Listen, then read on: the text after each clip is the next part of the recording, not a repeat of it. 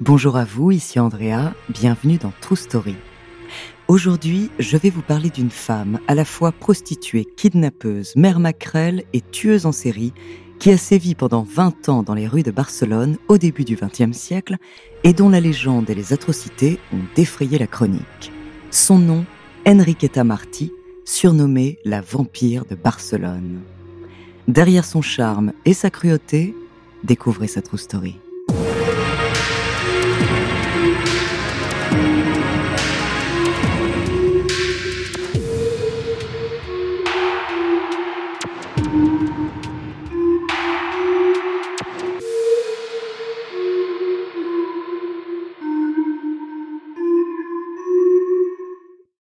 Attention, cet épisode contient des références à des violences physiques sur des enfants qui pourraient heurter la sensibilité des plus jeunes.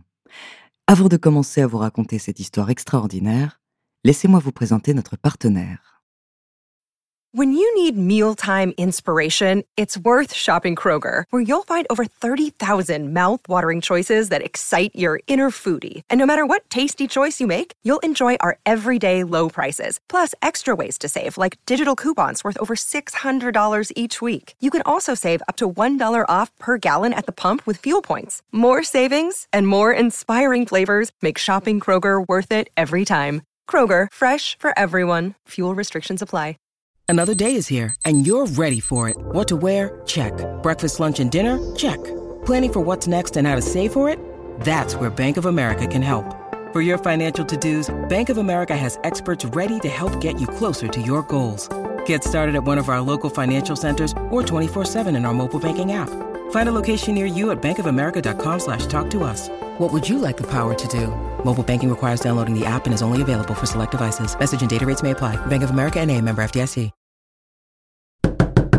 Au 29 de la rue Joaquín Costa, dans le quartier du Raval à Barcelone, c'est l'effroi en ce beau jour de février 1912 quand la police pénètre dans l'appartement de Enriqueta Martí.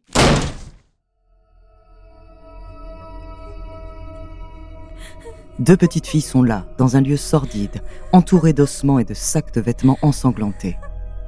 Comment ces jeunes enfants se sont-ils retrouvés là Et dans quel but?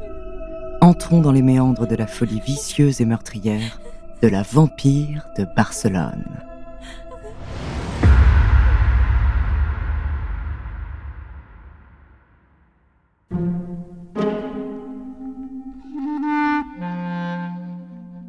Celle que l'on dénomme ainsi est née dans une famille modeste de Sant Feliu de Llobregat, petite ville de Catalogne, avant de s'exiler dans la grande ville voisine, Barcelone.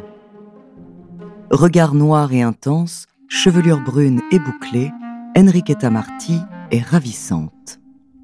C'est d'ailleurs ce qui lui fait dire que sa beauté peut lui rapporter gros. Bien plus en tout cas que ses premiers métiers de servante et de nourrice. C'est ainsi qu'elle commence à vendre ses charmes sur le port, puis dans les maisons closes du quartier de Raval. Et ce n'est pas un mariage qui lui fait changer de métier. En effet, à l'âge de 27 ans, Enriqueta prend pour époux un peintre, Juan Pujalo. Leur relation est tumultueuse, mais après plusieurs jeux de je t'aime moi non plus, l'époux finit par jeter l'éponge. Celle qu'il décrira plus tard comme fausse, incertaine, étrange et imprévisible lui échappe complètement par sa manière de vivre, et ça, il ne peut le comprendre. Car c'est une femme aux mille facettes et à la double vie. La journée, elle se fait passer pour une mendiante, arpente les paroisses et les maisons de charité en tenant des enfants par la main qu'elle fait passer pour les siens. Le soir, elle se pavane dans les hauts lieux de sortie de la bourgeoisie barcelonaise, comme au théâtre du Liceu ou encore au casino de la Arabasada. Et là où cette double vie fusionne, c'est dans l'un des lieux les plus sordides de Barcelone, sa maison close très particulière. Voilà comment Enriqueta procède auprès des petits. Posément, elle repère ses proies dans les quartiers pauvres de la ville, elle s'approche des enfants, les rassure, leur promet un avenir meilleur à ses côtés et s'assure que leur famille est démunie. Cet avenir qu'elle leur promet, c'est en réalité de se retrouver dans la bien sinistre adresse de sa maison close du quartier de Raval. Ouvrir la porte de ce lieu, c'est ouvrir la porte de l'horreur. Des enfants de tous les âges sont là, des petites filles, des petits garçons, offerts en pâture aux prédateurs pédocriminels des milieux fortunés et sans scrupules de Barcelone. C'est d'ailleurs grâce à ce réseau solide de la bourgeoisie de la ville qu'elle se trouve à l'abri des accusations, elle qui en sait trop sur les mœurs perverses. En 1909, d'ailleurs, elle est arrêtée et accusée d'être la tenancière d'un bordel d'enfants de 3 à 14 ans. Mais ce jour-là, un jeune homme d'une riche famille est arrêté avec elle. Ce dernier réussit alors à faire jouer ses contacts pour que le dossier de Enriqueta se perde dans le système judiciaire et bureaucratique. Elle n'est jamais jugée. La voilà donc libre de continuer à sévir.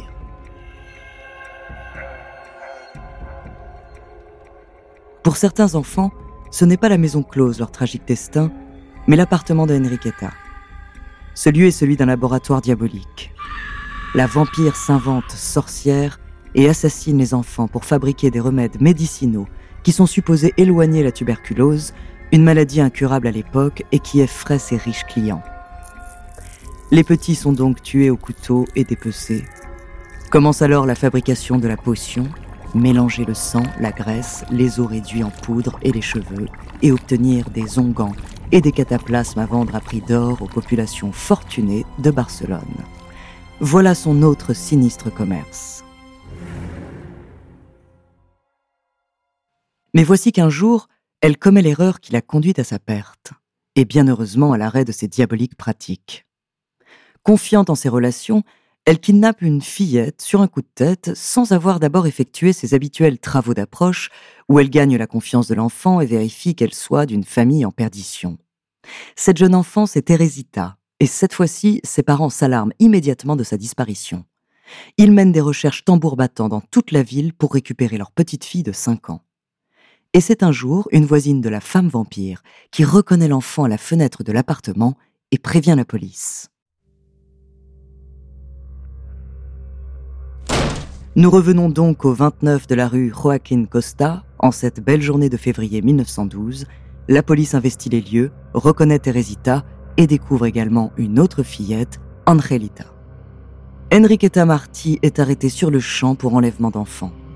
Dans les jours qui suivent, les deux jeunes victimes sont interrogées et Angelita raconte avoir vu le vampire de Barcelone poignarder puis couper en morceaux un petit garçon du nom de Pablito. Dans cet appartement sordide, la police met la main sur des flacons, bocaux et bassines contenant des morceaux de chair ou de graisse qu'elle s'apprêtait à transformer en potion et trouve les ossements de douze enfants. Quelques jours plus tard, une dizaine de cadavres sont également découverts dans les précédents lieux de résidence d'Enriqueta à travers Barcelone. Il est ensuite bien difficile de faire parler les clients de la mère Macrel, les témoignages publics manquent pour juger son activité de proxénète. Le procès ne pourra finalement jamais s'achever, ce qui n'empêche pas que Enriqueta Martí soit incarcérée à Reina Amalia, la prison pour femmes de Barcelone.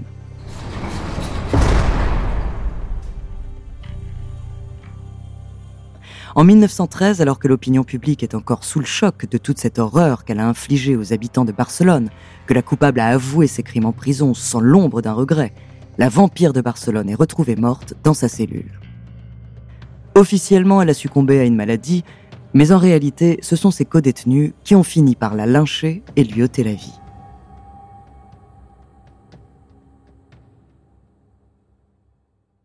Enriqueta Marti aura peut-être été la tueuse en série la plus meurtrière d'Espagne, car ses secrets ont été bien gardés.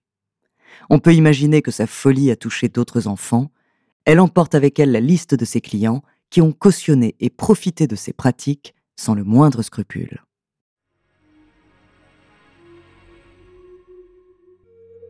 Merci d'avoir écouté cet épisode de True Story. La semaine prochaine, je vous parlerai d'une intellectuelle, activiste politique et féministe américaine. En attendant, n'hésitez pas à nous faire part d'histoires que vous aimeriez entendre sur votre plateforme d'écoute préférée ou alors via la page Instagram ou Twitter de Bababam. Nous nous ferons un plaisir de les découvrir.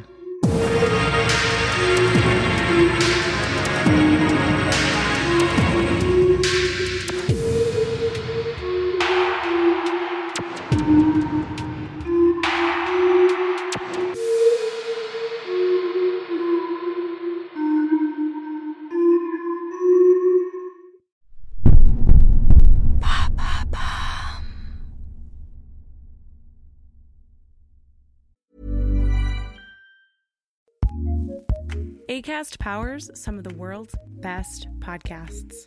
Here's a show we recommend. Once upon a time, a knight in shining armor slew a dragon while a princess was locked in a tower waiting. Cool story, bro, but let us take it from here. Girl Tales is a kids' podcast of feminist stories for a new generation. Girls go on adventures, take risks, and become their own heroes. We've got new stories every Monday. Find Girl Tales wherever you get your podcasts and join the fairy tale revolution today. ACAST, ACAST, recommends.